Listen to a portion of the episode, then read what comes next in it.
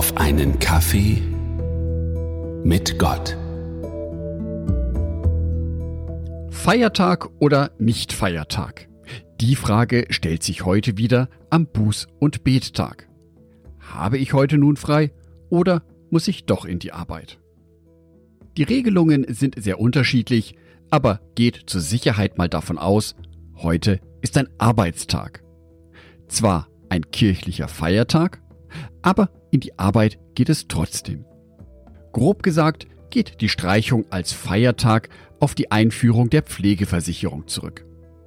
Eigentlich schade, weil die Pflegeversicherung hat so gar nichts mit dem eigentlichen Sinn des Buß- und Bettages zu tun. Dieser kirchliche Feiertag setzt sich aus zwei Elementen zusammen. Der Buße und dem Gebet. Mit dem Gebet werden sich die meisten von uns, ja auch ich, noch am leichtesten tun. Beten ist für uns Christen schließlich die tägliche Kommunikation mit Gott. Und was an 364 Tagen im Jahr funktioniert, das klappt auch am Buß- und Bettag. Mit der Buße am Buß- und Bettag sieht es da schon ein klein wenig anders aus. Der Duden definiert Buße als das Bemühen um die Wiederherstellung eines durch menschliches Vergehen gestörten Verhältnisses zwischen Gott und Mensch.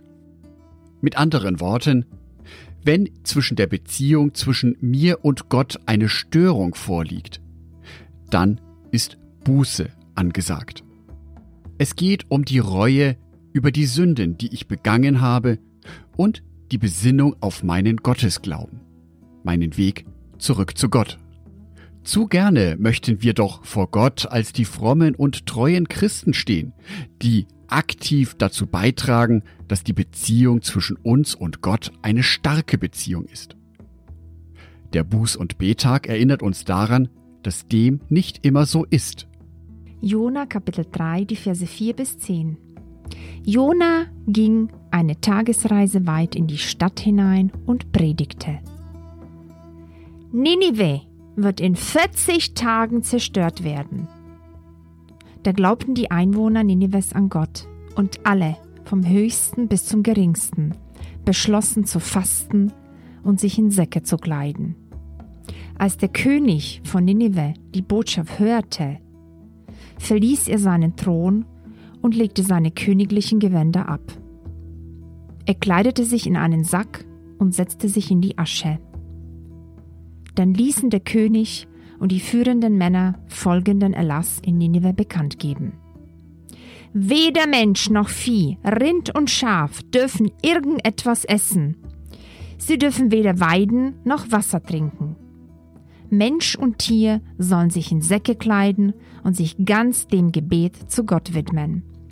Sie sollen von ihren bösen Wegen umkehren und von ihren Gräueltaten ablassen.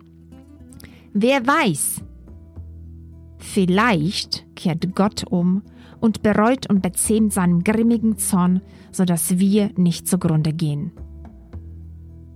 Als Gott sah, dass sie von ihren schlechten Wegen umgekehrt waren, bedauerte er, dass er ihnen Unheil angedroht hatte und verschonte sie. Ehrliche und tief empfundene Reue ist ein wichtiger Bestandteil unseres geistlichen Lebens. Es reicht eben nicht aus, nur die Worte zu sprechen und vergib uns unsere Schuld. Es geht darum, dass wir unsere Schuld spüren, dass wir uns unserer Schuld bewusst werden, dass wir vor Gott ganz klein werden. Die angesprochene Stadt Ninive war eine riesengroße Stadt, vor allem nach damaligen Verhältnissen. Über 120.000 Menschen haben dort gelebt.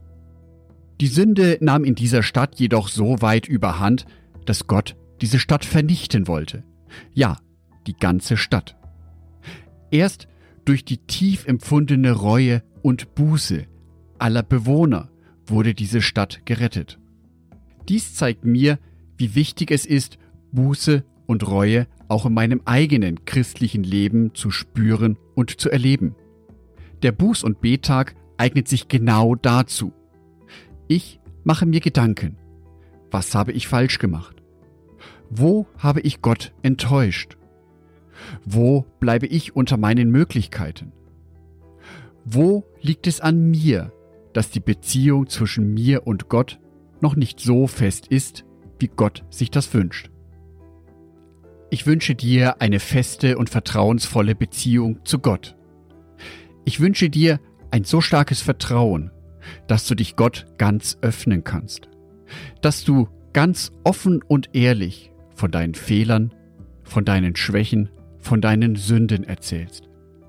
Ich wünsche dir, dass du diese Buße nicht nur sprichst, sondern auch spürst. Und dann wünsche ich dir, dass du das wunderbare Geschenk von Gott erlebst, wenn er dir vergibt. Angedacht von Jörg Martin Donath.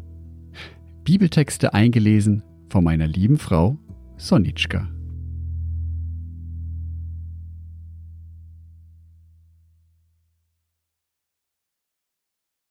Ein herzliches Dankeschön an alle meine Patreons, die es mir ermöglichen, weiterhin den Podcast auf einen Kaffee mit Gott zu produzieren.